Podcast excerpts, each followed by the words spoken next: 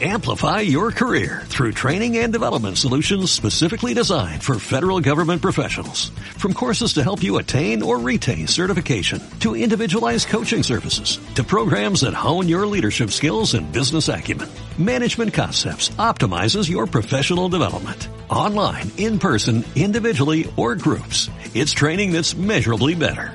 Learn more at managementconcepts.com. That's managementconcepts.com.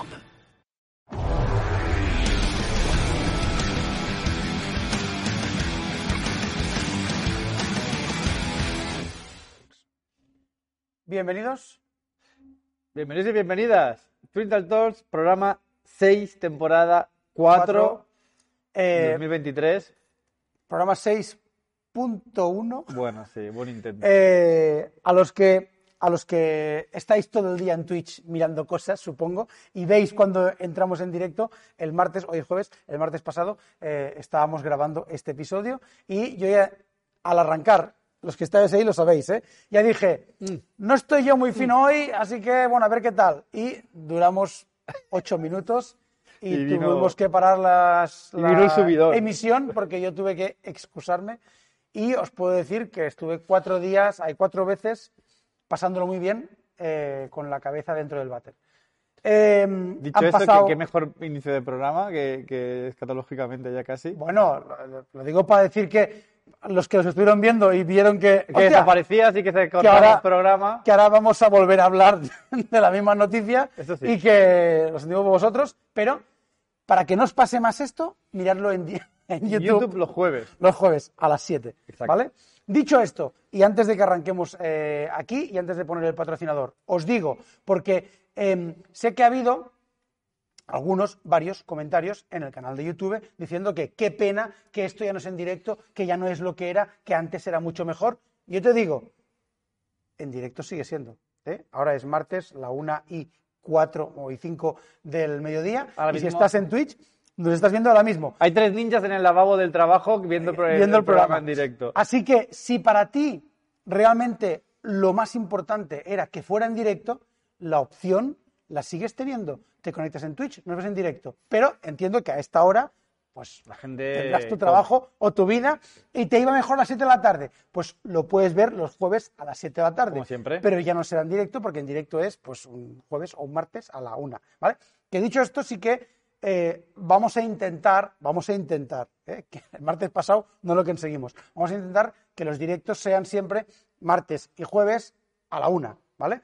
Por norma general. Más o pero, menos. eh, cuando, cuando estemos en Marruecos, pues ya no va a poder ser, y cuando estemos en No va a las poder Gelas ser. tampoco, y cuando estemos en Islandia menos. En fin, que cuando estemos aquí, Charlie y yo, los martes y los jueves, por norma general, a la una, nos tendrás en directo en Twitch. Así que, ya con todo este follón, Dani, mete el Ponlo, que ponlo. pone la pasta.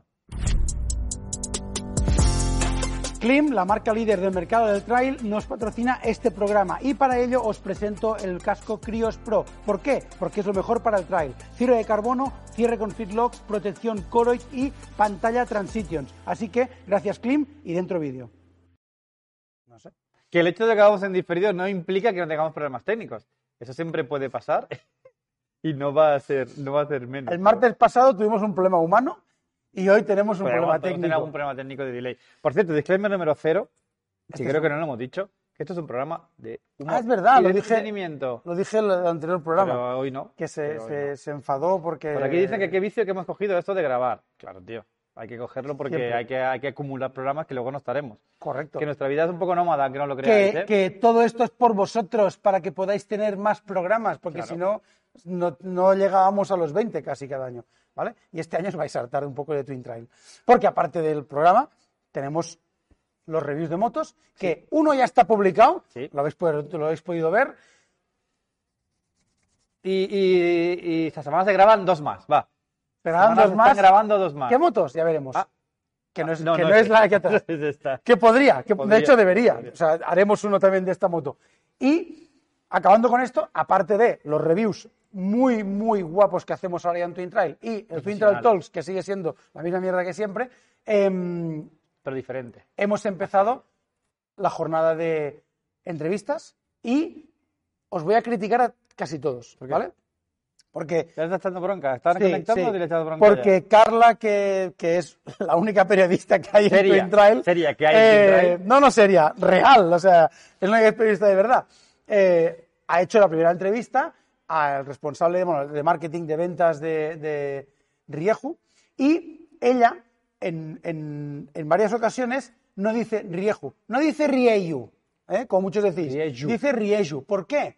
Porque Carla y nosotros somos catalanes. Y Rieju también es catalana. Y la J con la U en Cataluña es Ju, no es Ju. Por eso ella dice Rieju. De hecho, yo, Estáis excusados, pero... no yo también le llamo Rieju. Y que, aunque él, que es castellano hablante, diga Rieju, eh, vamos, es de mercado internacional. ¿entiendes? Porque el mercado Claro, te- internacional o sea, es, es Who. yo en realidad no sé si es Rieju o Rieju. Como que soy catalán y la empresa es catalana, yo lo pronuncio Rieju. Lo que no es es MV Augusta. eso es. MV Augusta, ¿vale? Pero Riejo Rieju se entiende. Es lo mismo. Así Vale. que, para todos los que le criticáis a ella, yo os critico a vosotros, ¿vale? Uh, Y Defendiendo a Carla. Conmigo no lo hace, conmigo- a mí no me defiende, ¿eh? A ti te defiendo mucho más de lo que te mereces. Pero, pero Carla, que le tengo muchísimo cariño y que la entrevista me parece espectacular, eh, joder, que porque ella diga Rieju, porque además lo dice bien. Es decir, Sí, sí. Si, eres, si eres catalán hablante, entiendes por qué ella dice Rieju. Y es como lo digo yo también. Pero entiendo que los, todos los castellano hablantes eh, les suene muy raro, pero no es con Y. Es que la J con la U en catalán es Ju. Somos así de raros. Ya tío. está. Vale. Dicho esto, Empezamos con las noticias. vamos a empezar con la, con la noticia. Con la noticia. Bueno, igual luego te ponemos cuñita de otra. Luego te, te hago aquí un poco de spoiler que Hostia, está preparado. Ya, mira, sí. te felicito de que me metas a mí la baza como te hago yo a Claro. ti. Me la metas tú a mí. Resumen de que hablamos, de otro- hablamos un poco a final de año, pero no estaban los, los números cerrados. Y vamos a hablar un poco sobre las ventas de Motos Trail de 2022, ventas totales y qué modelos son los que más se han vendido. Y, oh sorpresa, sorpresa. eh, en primera posición de esta lista, que son de nueve modelos, que son los, los de las motos más. del resumen que, que podemos ver en ver. eh, la página de Anesdor. Es el top 50 público Claro. de, las, de todas las empresas de motos que están dentro en el grupo Anesdor. Sí. Eh, el top 50 de motos. Cuidado, hay scooters también. También. Se les deja pasar por alto. Entonces, claro, Yo esto no lo haría así. como, yo lo separaría, yo tampoco. pero bueno. Pero bueno, como que son motos, ¿Quién me compra una moto? ¿Qué? ¿Un 125? A ver. Eso es un scooter. No, pues bueno. pero el tema es que si, si una moto se ha vendido bastante, pero es la posición 51, aunque sea trail, no aparece en la lista. Así que no sabemos si existe. Vale, dicho esto, eh, Dani, ¿metes ahí la, la historia? ¿Tienen la página? Vale. Como decíamos, aquí están todas las ventas de todos los 50 primeros modelos, pero haciendo un ranking de Motos Trail, la primera, la más vendida, oh, qué sorpresa, oh, señor, sorpresa, la BMW R1250 GS con 1.917 unidades vendidas en 2022, un 1,5% más que el año anterior. Le sigue, cuidado, muy de cerca, la Yamaha, cerca. la Yamaha T7, oh, sorpresa también, quizá porque, bueno, la Yamaha T7... De hecho, me- lo que- la sorpresa para mí es que Sí. no sea la primera. Sí, porque 1.826 unidades, que cuidado, respecto al año anterior, un incremento del 18%. Vale, ahora antes de que analicemos más de esto, Cuidado. solo decir, los porcentajes ya sabemos todos que son muy engañosos porque no representan un valor total, sino un valor ficticio. Es decir, un 18% de 1800, hostia, son muchas motos más. Es decir, para subir un 18% cuando llevas 1500, tienes que subir casi 300 motos más. Pero si tú has vendido una y este año vendes dos, es un 100%. Hostia, qué aumento. Bueno, ya, pero es que has vendido solo una Claro. más. ¿Vale? Entonces, hay que tener, cuando hablamos de porcentaje, tener en cuenta que, lo- que el valor de, de cuántas unidades es más relevante que el porcentaje de subida o de bajada. ¿vale? Por eso, este 18% es un, muy, un aumento Sí, muy sí, espectacular, espectacular. porque son casi 300 motos más que el año anterior. Ojo, o sea, una más cada día. La T7 normal, ¿eh? No hablamos de la World Ride, que no aparece en este aparece ranking aquí. porque apareció a finales del año pasado, con lo cual no No ha llegado al top no ha 50. llegado al top 50. O sea que cada vez veis más T- T7 por la calle. ¿Por qué? Porque es la segunda más vendida en el mercado español. Tercera clasificada, la Honda CBX500. Es más sorprendente todavía. No, no, no. 1.503 unidades. Ha perdido, un sí, 6, ha perdido un 6%. respecto y, al año pasado. y un 6% de 1.500 son muchas menos. Es decir, Sí. es, es una pérdida para mí relevante, que igual quiere decir que eh, o no tenían stock o, También la competencia está más fuerte, luego hablaremos. o la gente se ha dado cuenta que no era tan buena moto. Ah, sí, sí, es una buena moto Ah, para iniciarse en el Con mundo todo el del cariño, con todo el cariño. Eh, cuarto clasificado, oh sorpresa, BMW R1250 GS Adventure, porque la primera posición era solo de las GS normales. Aquí tenemos la versión Adventure que se han vendido en 1.392 unidades. que es un 10% menos y que es una hostia bastante importante para BMW. Haber perdido 140 motos eh, en un año eh, es mucho. Aunque hayan subido un 1% de la, del- Normal. La normal, el, el cómputo global es que de 1.250 han vendido menos este año que el año pasado. Lo cual dice mucho de que antes, eh, no este año pasado, ¿eh? sino que hace 4 o 5 años, si querías una trail grande, solo había casi BMW y un par de marcas más, y ahora cada vez Sí. hay más marcas metidas aquí, con lo cual la competencia es más grande, y así que eh, seguir vendiendo la cantidad de motos que vendía BMW empieza a ser más difícil, y Hombre, y quinta clasificada, la Honda CRF 1100 Africa Twin, chavales, 1094 94 unidades vendidas. que han perdido un 5%. Ha caído también- un poquito respecto al año pasado. Y creo que no incluye la Adventure Sports. Es que decir, han vendido 1000, 1100 casi de la normal y habrán vendido, pues no sé, pero 600 quizás o 500 de la Adventure Sports, que con ya lo, no estaba cual, en ese top 50. con lo cual serán 1500 en, en total, pero siguen siendo, bueno, mucho menos que de CB500, por ejemplo. Sí. Sexta plaza. Oh, otra Sorpresa. BMW. La BMW, la 750 GS. Que diré, hostia, ¿se vende más que la 850? Pues sí, porque si al final es una moto más asequible, no. más urbana. Lo que dice la gente no se vende más. Es, es trail, ¿está? Es trail, es trail. Sí, es trail. Es Por trail. poco, pero... Por poco. No, es un poco como como- CB500. como CB500, Exacto. ¿eh? Esto es 1050 por poco. unidades y ya ha subido un 6,7% respecto al año pasado. que no está mal, pero ya no es, no es tanto. Pero, bueno, mil, mil siete y medio, o sea, me sorprende ciertamente que, que haya más que 850. Entiendo que un factor muy importante es el precio, o sea, la siete y medio es más barata que la ocho y medio. Obviamente. Otro factor que tampoco es deleznable, que es que es una moto más fácil de llegar, o sea, Es más talla típica española. Sí, o sea, tiene, tiene la, la misma, el mismo aspecto que la ocho y medio, es la misma moto casi, pero es más barata y es más baja, con lo cual llegas mejor al suelo y como que ya sabemos, ¿eh? Por desgracia de nuestro mundo. os queréis aguantar siempre con los dos pies, No, sabemos, y aparte no de eso, falta. pero sabemos, sabemos que la mayoría de motos trail no van a salir de la carretera, con lo cual, bueno, las siete y medio para hacer carretera, pues oye, ni tan mal. Y mira que, que intentamos que no sea así. Porque Lo por intentamos. nosotros, por nosotros no será. Que se la hagáis un poquito al campo. Correcto. Eh, estábamos en la séptima posición. ¡Oh, sorpresa! Aquí sí, eh, cuidado. MacBook XR5 Montana. 834 unidades, pero y lleva un 26% más que, que el año anterior, con lo cual ha pegado un subidón. O sea, es, es casi 200 motos más que el año anterior. Y, Cuidado con la está, ¿eh? y Farrell tiene Lo mucho puedo que ver decir, ahí, ¿no? ¿eh? Farrell tiene mucho que ver ahí, no, ¿eh? no, ¿lo puedo decir o no? Dilo. ¿Lo puedo decir? Dilo. Que Entramos, entramos otra vez en otra, en otra dimensión espacio-tiempo. no, no, sabes, no, no, no. Dentro de muy poco, Ah, vale, vale. o igual cuando veas este vídeo ya, Ya. pero yo creo que ¿Ves? dentro Ya de muy hemos entrado a la poco doble dimensión.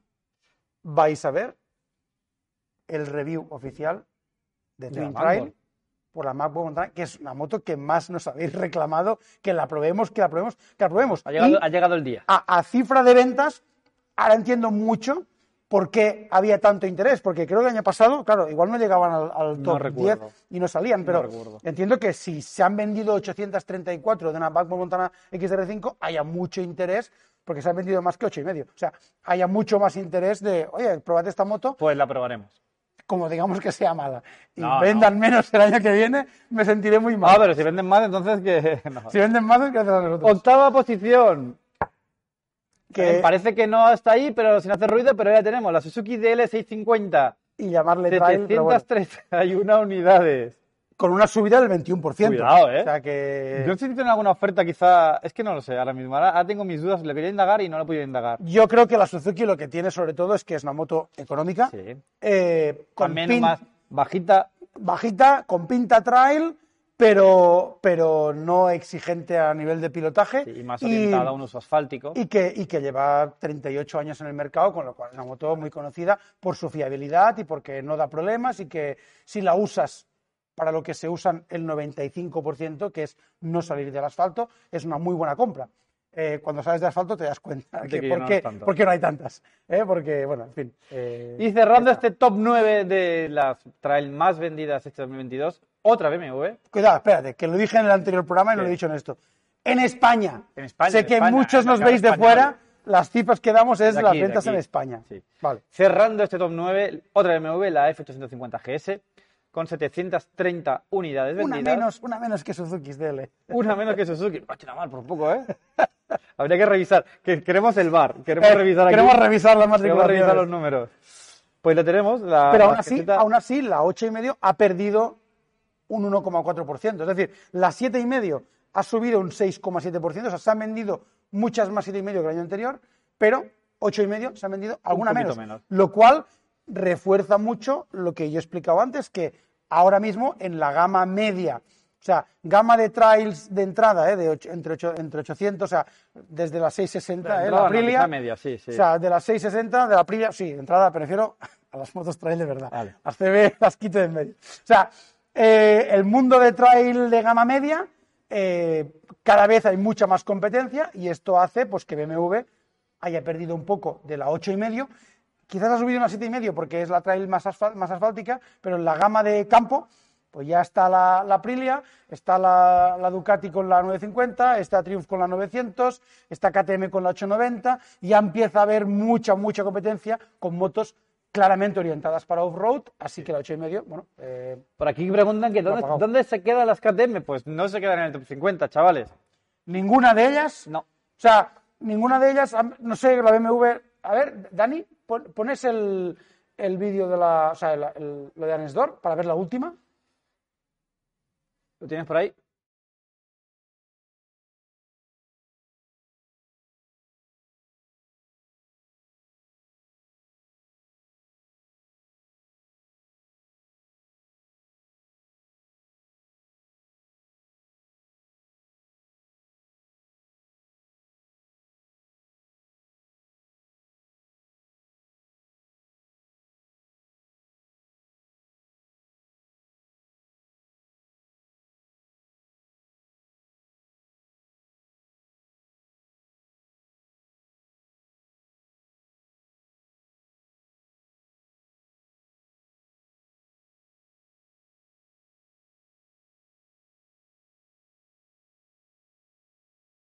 Ahora. Ahora, bueno, ahora nos vemos. ¿Y estamos emitiendo? Cuidado que hemos tenido aquí una pequeña parada. Vale. ¿Puedes, Un refueling. ¿puedes hacer no lo que has hecho antes, sino lo que yo te he dicho que hicieras? Tenemos un refueling. Ya está, ya está. Eh, la culpa sabéis que es de Dani. Eso, muy negro tiene KTM, ¿verdad? Hemos hablado de KTM, salía pantalla Vale. negra. A ver, tira para abajo la, la, la última. Vale. ahí. La última moto, eh, 58 unidades, no, 834. A ver, este orden Sí, no, sí, es el total, es el total. No, no. eh, te ha sido el total. No, no, pero en el total hay- 834 que es la.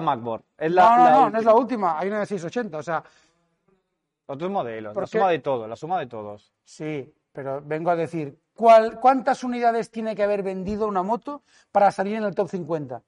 No es la última. O sea, eso es el- está por orden mensual, no por orden anual. Ah, no, porque no está ordenado, correcto. claro, pues digo que si- sí, sí, sí. no sabemos cuántas motos No lo sabes. O sea, pero bueno, han- o sea, KTM ha vendido menos de 58 motos Para en diciembre. ahí, sí. En diciembre. Con lo cual no está en el top 50. Pero hostia, menos de 50 motos KTM, tío. Son muy ¿No está pocas, ahí? ¿eh? ¿No está ahí? O igual no es Danesdor.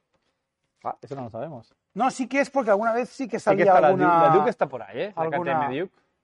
En ventas, creo. Hostia, pues me sorprende mucho, francamente, me sorprende mucho que KTM no haya vendido 60 KTMs 890. La en 1290 diciembre. Super Adventure está en la lista con Punch. Pues entonces no la, no la hemos visto. ¿Dónde está en la lista, Dani? ¿Dónde está la lista de la KTM 1290? Hostia, Iván, Iván Lorenz, qué vista tiene, tío. Yo no sé porque no, no, no lo he mirado. A ver. Si buscas KTM aquí en un PDF, igual hasta te sale. Sí, debería. Debería. Está la Honda XADV, que la descartamos. No, 95 la Duke. 125 Duque. Solo está la Duque. Se lo ha inventado el Iván Lorenz, tío. O sea, me parece, bueno, me parece... No está. Gente mirando aquí. No está, no está. Así No que está, bueno, no está. Revisaremos números el año que viene y seguiremos la progresión mes a mes. A ver, Sí, a ver si hay sí, sorpresa. sí. Pero en fin, que, o sea, que si no vendes más de 600 motos en un año, no estás en esta lista. Con lo cual, igual KTM, como que tiene también No la- la 890 porque se Adventure R, la Adventure S, la 790, la 1290. Tiene modelo. muchas motos. Igual, aunque en global haya vendido quizás más, más que MacBoard, eh, por modelo no llega a estar en esta Iván, lista. estás mirando el de enero. No estás mirando el acumulado del año pasado, que es lo que estamos hablando. Claro, esto es Sí. todas las no el ventas mensual, es la- el, el acumulado del año pasado. del año Iván. pasado. Ya, ¿Vale? sabes, ya por eso sale. Vale. Bien. Eh, total, Que a Eh, comprar moto de salir al campo, ese sería el resumen. vais a comprar muchas más motos, venir a cursos, luego venir a viajes y luego ya, si eso, comprar Porque accesorios eso, y ropa. eso es invertir en felicidad. Ya Cierto, lo he dicho. cierto. Ya lo he dicho. Eh, y, y, ciertamente, aunque el precio es obviamente un factor muy importante en la toma de decisión de qué moto te compras, eh, por favor, que no sea la estética. Que, que os miréis qué moto os va a ir mejor para lo que vosotros queráis hacer. Que igual no queréis ir, todo el día haciendo endureros, o sea, haciendo trialeras, sino que vais a querer usarla pues, para viajar, eh, carretera y alguna vez una pista. Pues oye, una CB500 ya te vale. Pero si tú quieres hacer mucha más pista, que el precio no sea determinante, sino que mira, mira suspensiones, mira que llantas, viene, ¿eh? No mira viene. Ya, ya. Eh, y mira qué motos sponsorizan Twin Trail para así, si las compras, nos sponsorizarán más. Ah, y por cierto, ahora ya cambiando de noticia, hago una- una- un spoiler así rápido. Venga, dale. Fue la otra semana, la semana pasada, a la Basella, el evento en la Basella, y había la carrera Maxi Trails, y solo puedo decir que, uno, cada vez hay más marcas Metidas ahí. metidas en el mundo del trail off-road y que quieren participar en esta, en esta carrera Maxi Trail y que cada vez el nivel está Más alto. por las nubes. Estaba Yamaha con Portarres, estaba Ducati con Antoine Meo, estaba McBoard con eh, Gerard Farrés, estaba Honda con Kylian Mirabet, estaba Yamaha también T7 con Albert Martín, estaba Oriol Mena con la... Con la, eh, la MV, no, la Morini. la Morini. eh, había más, pero vamos, sobre todo de los, los exponentes y, las marcas apostando con pilotos buenos y dando espectáculo. Fue un espectáculo la carrera y me alegra. Ah, y Pedrero con la Harley, cierto, totalmente de serie también, igual que, que Albert con la Yamaha. O sea, había motos de serie, motos muy preparadas y la verdad que fue un espectáculo y me alegra que las marcas estén ah, apostando por el mundo del trail y, y haciéndose ver en eventos como este y en carreras como estas, que si bien es una carrera y no tiene nada más, es como una Power Lap, que no es significativa de nada, pero el espectáculo que dan las trail corriendo y encima con pilotazo de ese nivel es para verlo porque es fuera de serie. No es está. significativo de nada, pero ya, ya que estamos, podemos repasar al menos el podium. Sí, primera posición muy ajustado de Paul Tarres con la Yamaha T7 eh, Factory, por decirlo de alguna manera, porque está extremadamente preparada para todas las locuras que hace Paul. Eh, aparte de, bueno, el ritmo que lleva Paul, con, con el físico que tiene, pues y Yo- con la moto esta, pues era, era espectacular. Yo tengo que meter aquí la baza que yo he hecho podium en esa carrera Correcto. hace dos, tres años, Sí, no sí, recuerdo sí. ahora, y eh, tengo clarísimo que yo hice podium porque, excepto el que ganó, que era un campeón de España de motocross, era un puto... Hombre, Vico, Vique. fue, fue O sea, Vico, joder. Un Sí, puto sí. crack eh, que nos ganó a todos. Ahí la tenemos. Pero, pero yo quedé tercero y en esta carrera ni de puta coña habría quedado casi ni en el top ten, ¿vale? Porque había muchísimo nivel, Había mucho nivel. aunque sorprendentemente, Había mucho nivel.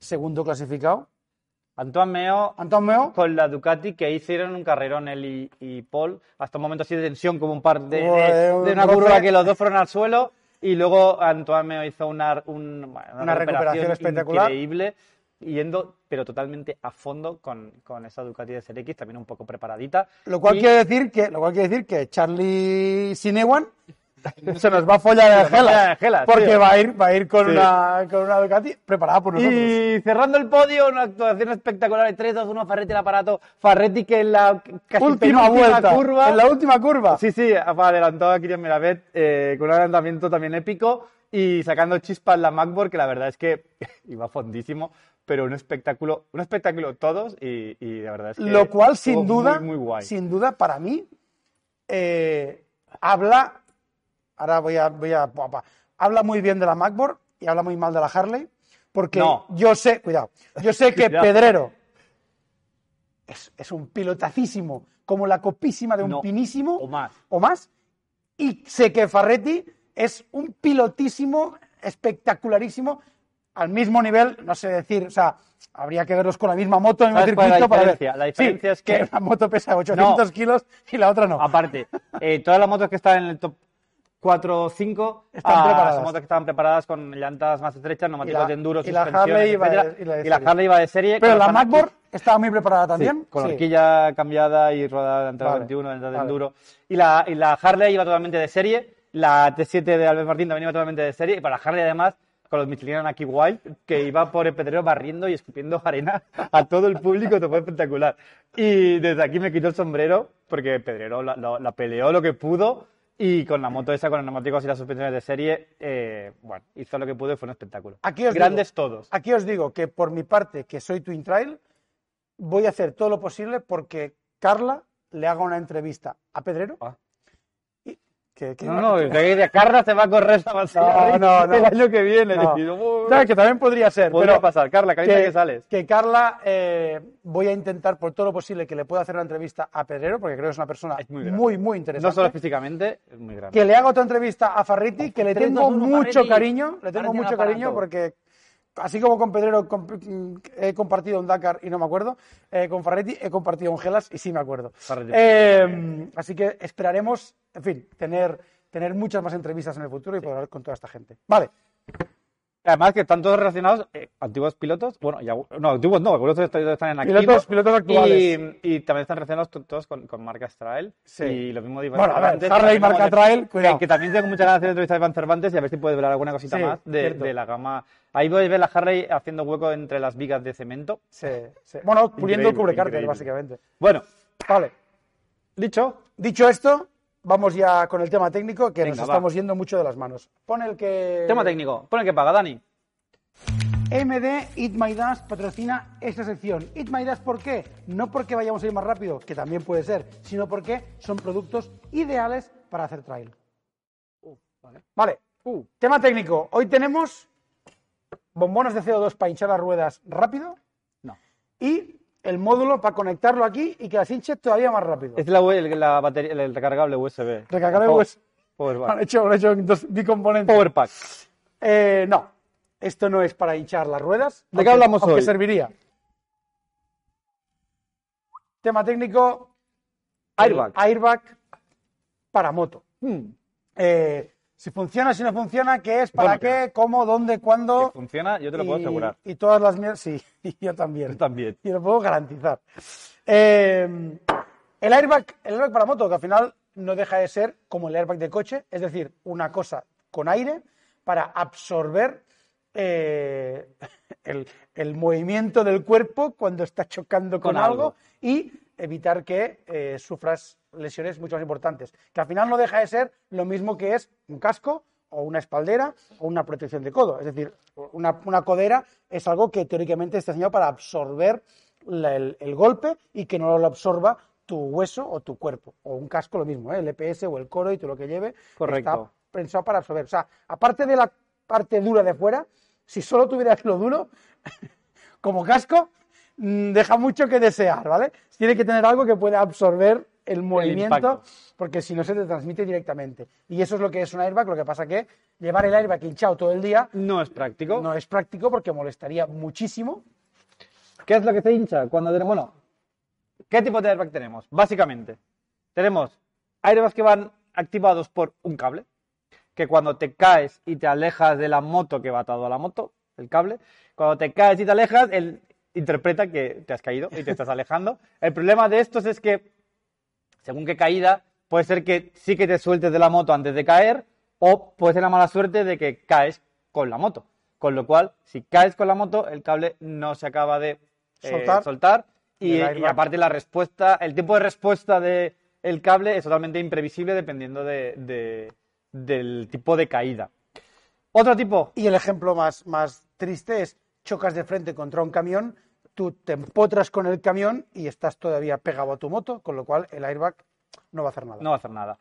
Y el segundo tipo de airbags son los airbags que llevan un módulo, como este, con acelerómetros y que y con un software Y que con GPS y con conexión a internet, vamos, esto de todo y te hace la de renta. Netflix. O sea, No, pero este módulo calcula eh, la desa- desaceleración que puedes tener y con el software que lleva integrado decide si realmente te estás cayendo y debe activarse.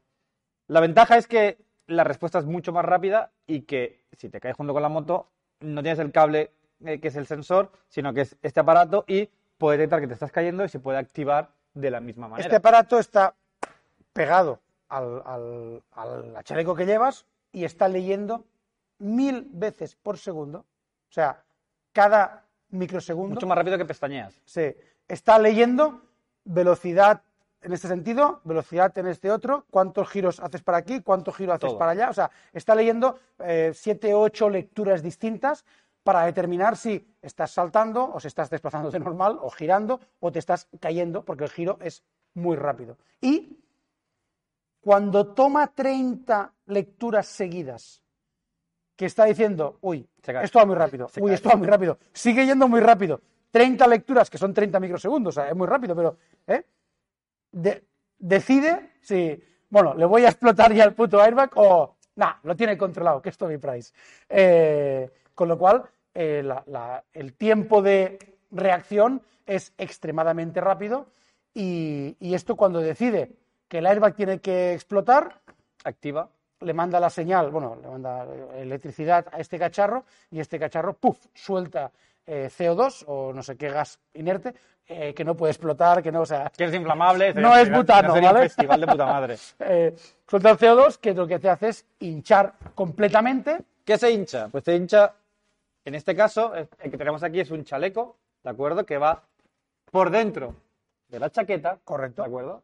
Que lleva una espaldera rígida en su parte interior, con lo cual sustituye a la espaldera de la de chaqueta. la chaqueta, sí. Y se hincha toda la parte frontal, toda la parte frontal, la parte del cuello y la parte lateral Trasera. de la espalda. Con lo cual, toda la zona frontal y el cuello, con lo cual te inmoviliza el movimiento que puedes hacer con el casco en el cuello. Por eso había muchas quejas de en el Dakar, oye, ¿cómo es que ya no llevan, ya El no collarín. llevan el collarín? Porque es que no, No se hace falta. puede. No, es que no haga falta, es que Tampoco como lleves el collarín y te explote el airbag, Se le pone igual te arranca la cabeza. te, te- te- vamos, te afeita las orejas.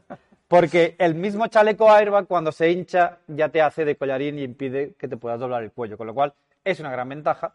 Y yo puedo dar fe de ello porque, como sabéis, tuve un accidente muy grave en el Dakar eh, y llevaba el chaleco este.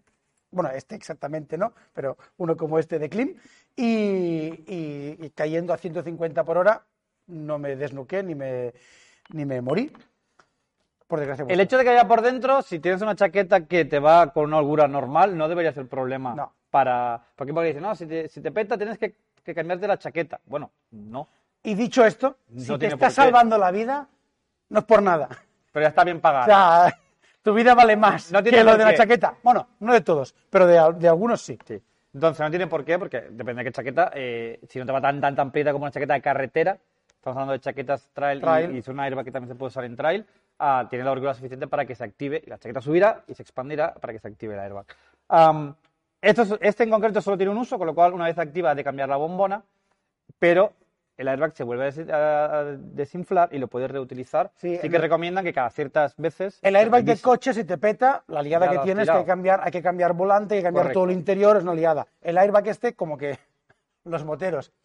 No sé por qué nos caemos más, que los coches chocan, em, que te salte el airbag, pues entra dentro de lo plausible y no tendrás que cambiar todo el airbag. La chaqueta igual sí, se te ha roto, pero el airbag no. Con lo cual, Y si no te rompe cuando petes, te rompes de la raza que te pegas en el suelo. Pero bueno, Correcto. Al final es así. Entonces, el airbag eh, se puede usar hasta tres veces seguidas sin ningún problema y a partir de la tercera explosión recomiendan, pero ya te digo yo que en el Dakar mm, yo, Tres lo, las tenías en una mañana. yo tú. lo peté, yo lo peté como 27 veces. Creo que un día, un día la petaste siete veces, creo. Y, y No, seguía, siete. no, siete no. No, no. No. Como mucho dos porque no cambiaba la bombona hasta el refueling, o sea que. Pero que recomienda Inam Motion y Clean que cada tres explosiones lo mandes para que te puedan certificar que todo sigue estando perfecto y de hecho como que lo hemos usado nosotros en carreras, ya os digo que la verdad que teníamos nosotros, pues ha petado el mío, no sé, 12, 13 veces y seguía funcionando, Sí. seguía bien, con lo cual eh, es de larga duración, ¿vale? Lo que sí hay que cambiar Claro, la es la bombona. porque la bombona explota y no, ya no se puede rehinchar, ¿vale? Con lo cual, Que hay esto en uso por carretera no es problema, en competición es diferente porque te las proporcionan en los refueling. Correcto. que- ¿El uso para carretera o para trail? Para carretera, evidentemente, cuando te caes es porque hay algún problema, con lo cual 100%, 100% eh, recomendable. Sí. Eh, cuando hacemos off-road, si hacemos trail, también si nos caemos y él detecta que la velocidad es la suficiente para activarse, es recomendable porque Hay, que, hay, que, hay que tener en cuenta en esto que el módulo se conecta al móvil, no depende del móvil para activarse, es decir, tú el módulo no hace falta conectarlo a nada, lo enchufas y ya funciona, Es pero autosuficiente. lo puedes conectar al móvil porque esto va a un pago por suscripción, en fin, es complicado, y desde el móvil le puedes configurar para decir, oye, voy a hacer trail, y entonces en, la- en los acelerómetros y todo lo que el lleva, algoritmo cambia. el algoritmo dice, vale, ya es normal que ahí esté pegando un bote, que en carretera cuando pegas un bote es, que, es que algo está pasando mal, ¿vale? Pero ya es normal, con lo cual representa que es más laxo, es igual que el ABS, ¿eh? que hemos hablado siempre aquí, el ABS por off-road es más laxo que el ABS por carretera. Pues el módulo, Correcto. cuando dices, voy a hacer off-road, lo pongo en modo off-road, es más laxo. Y cuando lo pones en modo carretera, es más estricto. Con lo cual, te permite hacer off-road con cierta seguridad, pues si te vas a caer fuerte se va a activar y no se va a activar en, En caídas, pequeños saltos o tonterías. pequeñas variaciones del terreno, ¿de acuerdo? Luego ya, pero no son off-road de competición, sí que es verdad que el software también es específico y luego, aparte de airbag de chaleco, hay, airbag- hay airbags que también son todo el peto entero de una sola pieza. Correcto. Pero el resumen es que para uso en carretera 100% recomendable es algo que te va a intentar garantizar que los daños que sufras sean mucho menores en caso de accidente grave y en uso trail no competitivo para mí es 95% recomendable a no ser que vayas muy bien protegido y tengas muy claro lo que estás haciendo pero para un trail normal eh, te va a poder salvar la vida pero teniendo en cuenta que el airbag es un chaleco. Es decir, la pierna no te la va a salvar, No. el codo no te lo va a salvar, la cabeza no te la va a salvar. El cuello sí. Y El cuello sí. Y partes Es vitales decir, sí. el airbag está pensado para proteger órganos vitales que dependen de tu vida, ¿eh? los pulmones, los, los riñones, la, o sea, el corazón, cosas, las Parte costillas, frontal, toda la parte. Mira, aquí tenemos el vídeo. Todas las partes Pumba. Pumba. Ahí se ve con, un- con una chaqueta que le iba más o menos apretadita, ¿eh? que es la, La talla. la Carlsbad, y cuando explota se hincha todo, pero eh, no revienta la chaqueta y una vez abierto aquí, pues se puede ver cómo lleva el chaleco, el chaleco montado, ¿vale? Pero bueno, el tema es eso, que está pensado para proteger tu vida. No está pensado para que no te rompas un codo o que no te rompas una pierna. Te puedes hacer daño igualmente, pero al menos no vas a quedar, eh, bueno, no vas a quedar. eh, dificulta más Claro. que quedes paralítico buena. o, que, o que sufras una lesión mucho, mucho más grave de lo que es. Así que, lo tenemos. recomendable. Tema técnico hecho. Airbag. Te lo he hecho, Airbag, y ahora ya, Dani, metes el último sponsor o ya no hay más. Sí, Sí, tenemos Pues venga, va, sponsor. otro sponsor, va. Outback Motortech patrocina esta sección y les agradecemos que fabriquen barras de defensa tan buenas para que nuestras motos de alquiler aguanten lo indecible. Así que seguimos con la siguiente sección. Ahora tenemos aquí la chihuahua consultor. ¡Eh! Daniel. ¿Por qué vamos? Ahora sí. No se ha visto, no se ha No se ha visto, no se ha Vale. visto. Como que vamos tarde como siempre, vamos, Es que a ir, iba, iba por faena, iba. vamos a ir rápido. Y 41, va. ¿Te lo leo yo? Venga, de tú. Tírale. Eh, buenas, soy un chaval de 22 años al que la F650 GS se le ha quedado ya bastante pequeña después de dos años, Toma. ya que hago bastantes kilómetros y las salidas por off-road con esta moto no dan para mucho más. Al haberme sacado el carneta, Cierto. felicidades, no dejo de quitarle el ojo a motos más grandes y en concreto la KTM 890 Venture R Bien. y por su nueva estética y por sus capacidades para off-road. Mis preguntas son varias. A ver. ¿Creéis que es demasiada moto para un chaval de metro 73? No. ¿El rediseño creéis que le va a hacer perjudicar a los viajes en carretera? No. No. Al revés. ¿Veis el precio excesivo? No. Está en precio. Eh, si, Era es como que, competencia, vamos. si es así, ¿qué otras opciones puedo tener? Muchísimas gracias y enhorabuena por el trabajo. Hombre, vale, en, en ese, en ese nicho de mercado hay varias opciones. muchas. De, de la que más, de hecho. Sí, sí. Sí. Si empezamos un poco más para abajo, tenemos la Touareg 660. Espera, espera, pero Ah, has respondido, o sea, es demasiada moto para un chaval de metro si 73. lo dice por altura, Él mide metro 40, ¿vale? Sí. Y la si pudo. lo dice por pudo- altura, no. No es problema. Y Sí. por peso, yo creo que tampoco. Hombre, No. no. sé.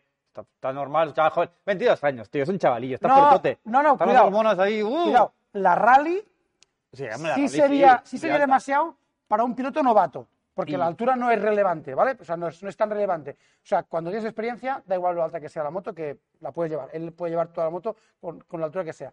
Pero, y un avión también. pero teniendo en cuenta que eres, en teoría, más o menos novato, porque llevas dos años de carnet y tal, la 890R, como que es más baja, eh, no la veo demasiado alta porque tú mides más o menos lo que mide Charlie. Sí, eh, no es y- problema. Y poquito menos que Os recuerdo que no es necesario llegar siempre con los pies en el suelo. Y si no, venid a un curso y lo demostraremos. Y aprenderéis Correcto. a aguantaros con una pierna, que es lo que tenéis que hacer. Luego que si el rediseño creemos que le va a perjudicar en los viajes por carretera. Al contrario, No, yo creo creo que, le, va, lo va, le va a ayudar. De hecho, la cúpula es un poco más grande, rediseñada, y las tapas laterales también te, Tapan te- un te poco ayudan más. un poco aer- aerodinámicamente. Así que, para nada, mejor. ¿El precio lo ves excesivo? El precio yo creo que está en como está la competencia. Cada moto tiene un precio un poco menor, un poco peor, pero o sea, más caro, más barato, pero también como va equipada y depende de lo que le quieras orientar. Pero si quieres una moto con, para uso off-road, es una opción de las válidas y de precio está en, en el mercado. Vamos, sea, no está desproporcionado. En realidad, yo lo he dicho ya mil veces aquí y lo repito mil veces más, ¿vale? Que lo que pagas suele ser por casi 100% de veces lo que tienes. Una moto de 6.000 euros, hostia, es muy barata, sí. ¿Va bien? Bueno, no va mal, pero no le pidas lo que le puedes pedir a una de 26, ¿vale? Y tío, tengo una moto de 16 y es mucho mejor que las de 24. Bueno, a ver, igual lo que te aporta a ti te parece que es mejor, pero en global pagas más porque tienes más potencia, más motor, más tecnología, más chasis, más capacidad de Más carga, equipación, más etcétera, equipación, lo que tú quieras. Y pagas menos porque tienes cosas más sencillitas, no hay, no hay más que eso. Entonces, la KTM en precio está por lo que te aporta, Sí. más o menos. ¿Qué otras opciones tienes? Buah, Pues, empezando por abajo, la por cilindrada. La Ah, sí. 660, que sería que el cilindrada más pequeña, la Aprilia, que es también muy buena opción si quieres hacer campo. La Yamaha TND, la T7, que también, eh, bueno, la T7 por precio, pero por, es más barata, la más barata de todas, seguida por la nueva KTM 790, que si la quieres para hacer campo no es la mejor opción, porque las suspensiones son regulables y quizás de tarado no te vaya bien. Tiene la Aprilia 660, tiene la 890, tiene la Tiger 900 Rally Pro y podríamos llegar hasta la Ducati de 950. que sería eh, Ya de un precio un precio mucho más, más elevado alto. y también de prestaciones y, y de comportamiento pues un poco más eh, si tú, va- si tú valoras muy bien tu F6 y medio y lo que estabas buscando era que fuera mejor en campo, yo te diré que la 890 es una buena opción, pero yo quizás me miraría la, la Aprilia, porque es la que tiene el chasis más neutro, más fácil de sí. mover en off-road y un peso bastante contenido. No tiene la potencia del 890, es decir, no en carretera. la rabia que tiene la 890 En carretera la 890 te va a dar un poco más de alegría, pero veniendo de una 6,5 te va a dar monocilíndrica, más alegría todo una MacBook ya sería la hostia. O sea que Lo tenemos. no lo veo como mala opción. ¿Vale? Dicho esto, a ver si llego al Dani que ahora que nos ha- está más lejos ahora se, se- se ha puesto el casco. O sea se ha que- puesto el casco uh, Ah, sí. sí. Vale. Dicho esto, ya sí último vamos a tema. entrar. A ver si has puesto la explosión hoy. Sí. Todavía no. Seguro Eh, que no. No, o sea, explosión. No, Lo que no te dije yo, que salga humo y que. No, hay esto. A ver, el versus de hoy. Espera que lo cojo. Uy, uy. tenemos versus Se han roto las motos. uh, rayo y centella uh. Ah, no. Ponlo otra vez, ponlo otra vez. No Quiero ver fuego. Quiero ver fuego. Ponlo ya te lo otra vez. dije. Tenemos un rayo Sale, sale un millo de abajo también. Además, no se han llegado ni a tocar. Han chocado contra un bordillo, creo. Ah, se tocan. No se tocan, dale. Mira, mira, no se tocan. Ahí, ahí. Versus, versus. ¿Qué tenemos hoy moto versus moto? Tenemos Lo habéis la visto ahí. Tiger 1200 Rally Pro versus la BMW R1250 GS. Cuidado. Creo que es injusta la comparación. Siempre son- porque. siempre son injustas. No, no, no. Porque la Rally Pro.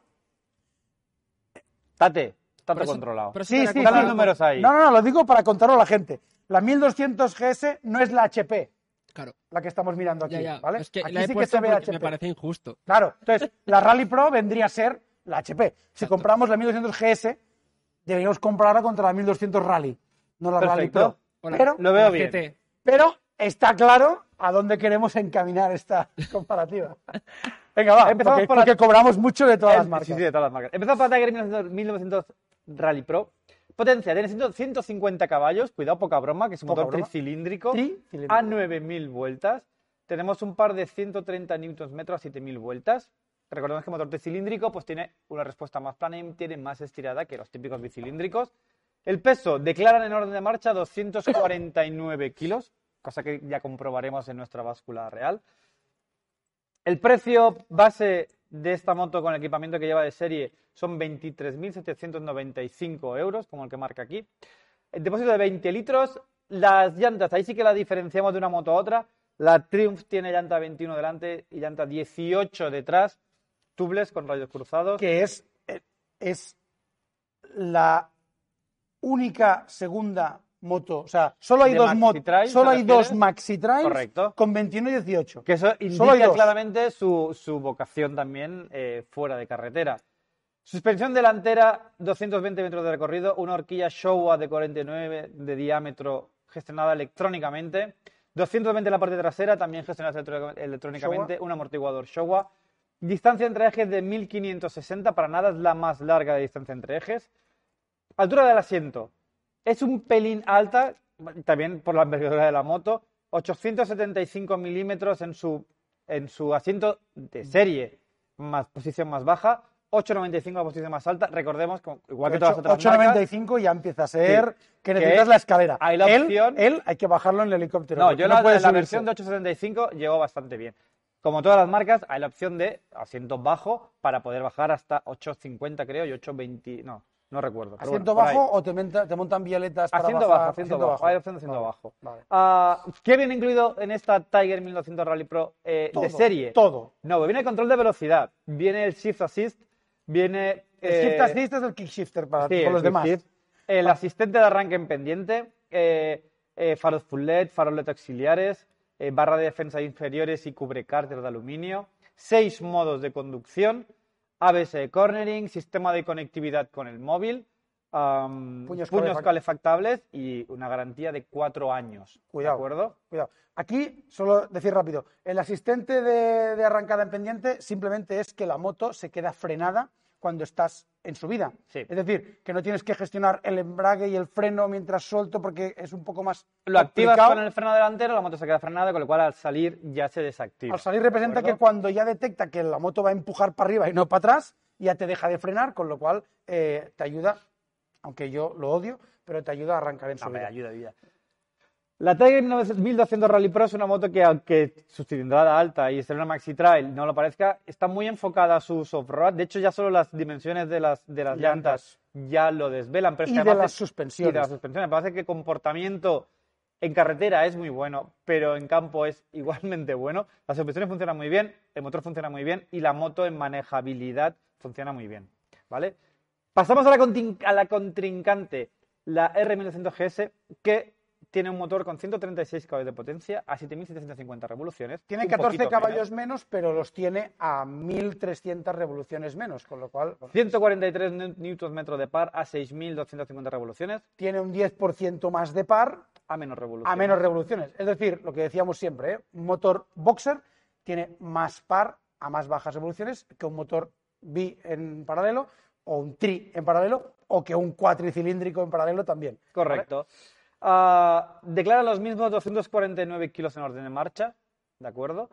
Ah, depósito de 20 litros, igual que su contrincante. Ah, llantas, aquí sí que hay una clara diferencia. 19 delantera, 17 trasera. Esto ya, como siempre, indica un poco más el enfoque asfáltico y no tan campero de esta GS. Para uso en campo, ya hemos dicho muchas veces, el telelever es fantástico en carretera y en campo, cuando Sí. la pista se pone pedregosa, solo cuando se ponen pedregosas o con más obstáculos, es algo más incómodo y de reacciones más secas. Recorrido de suspensiones. La original son 190 delante, 200 detrás.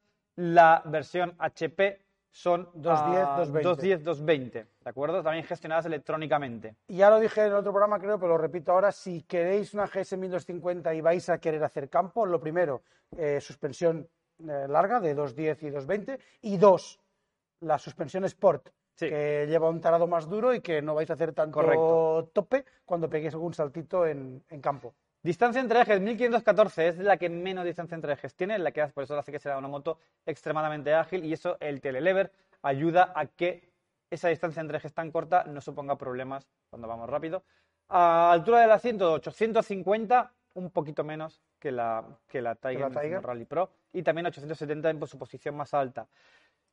¿Qué lleva de El, serie? el precio, ¿Qué lleva de serie? Claro, de serie tal cual, sin ningún pack extra, No lleva ni motor, creo. no lleva ni motor, lleva el ABS cornering lleva el ICO, la llamada de emergencia en caso de caída o accidente, tres modos de conducción, el asistente para arranque en pendiente y tres años de garantía. Eso, con solo estos extras de serie, ah, el precio está en 20.680 euros. Es decir, vale 3.000 euros menos que la Triumph, cosa que dices, hostia, una Oh. BMW más barata que una Triumph. Sí, pero claro, la Triumph viene con, solo le falta que lleve cocina, y la, y la BMW lleva lo mínimo legalmente exigible. Si intentamos más o menos Equilibrar. equiparar la misma equipación que tiene la Tiger 1900 Pro de serie a la BMW, tendríamos que añadir algunos packs y esto supondría un incremento de precio hasta los 23.805, con lo cual Sale, se quedan hostia, por 10 so euros. so.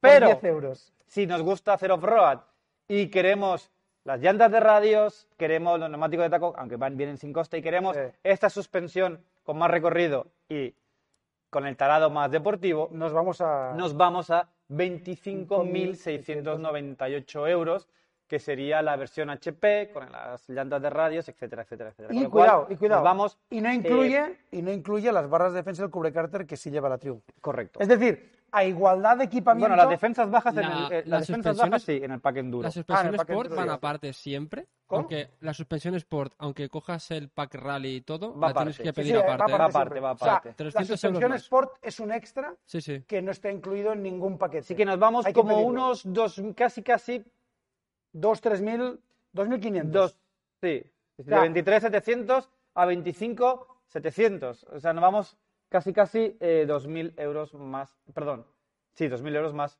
arriba en el caso de la GS que de la Tiger. Y con un año 1200. menos de garantía. Y con un año menos de garantía. bueno, a ver, Por asfalto es el, quizás el punto más fuerte de la GS 1200 por carácter de motor, un motor con muchos bajos, muy fácil de, Muy fácil de llevar. de llevar, que siempre tiene respuesta.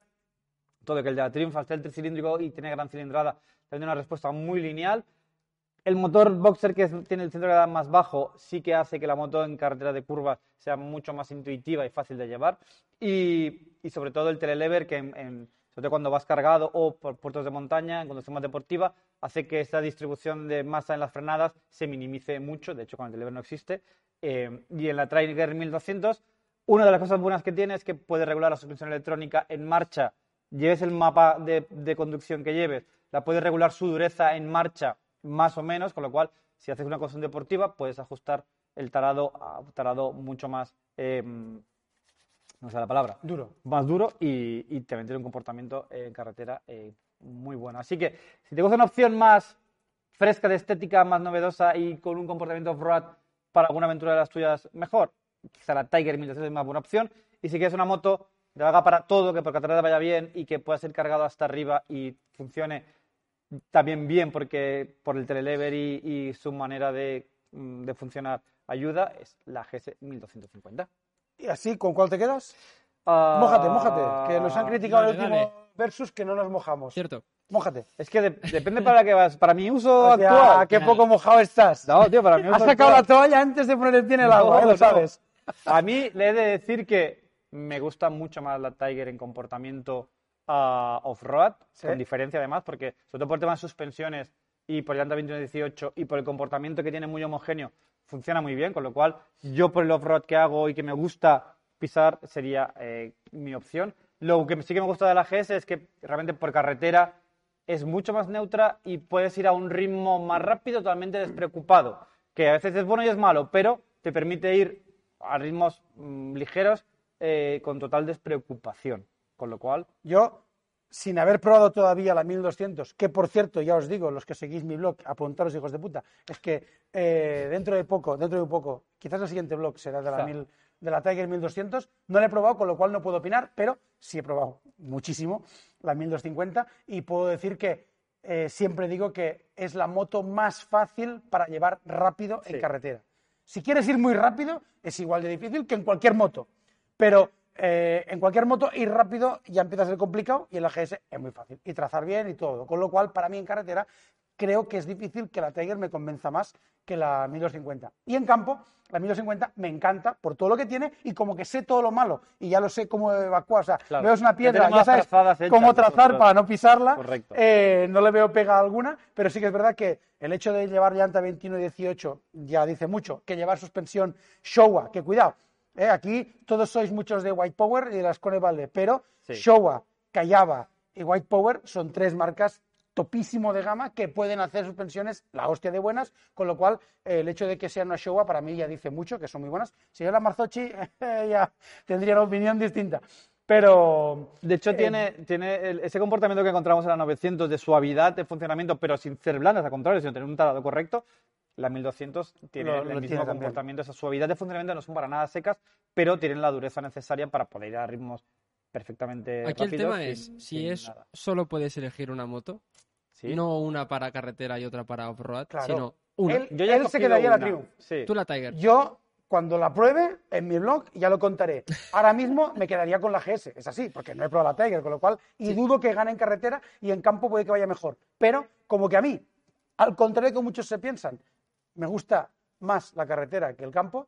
eh, a mí me gusta más el campo que la carretera. me gusta mucho el campo también, ¿eh? pero si tuviera que elegir con cuál de los dos dejo de hacer, eh, la carretera me gusta mucho porque siento que puedo ir mucho más a mi límite. En, en campo, el límite me lo pone más el entorno que estoy viendo. Pero, pero en- entonces eh, me gusta mucho ir rápido en carretera, con lo cual la GS de momento es mi elección, pero quizás en mi blog lo cambio. Lo tenemos. ¿Vale? Programa acabado, 30 minutos después, ¿eh? Programa Sí. acabado, Dani. Eh, venga, cuaren- 50 y pico minutos. Uh, Pues venga, va, a tomar por culo. Hasta la semana que viene. Hasta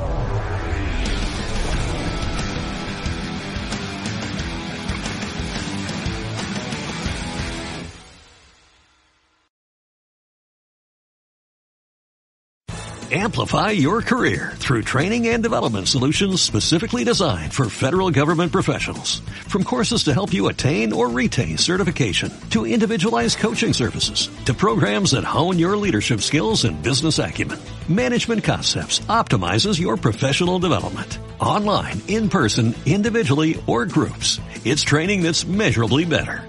Learn more at managementconcepts.com. That's managementconcepts.com.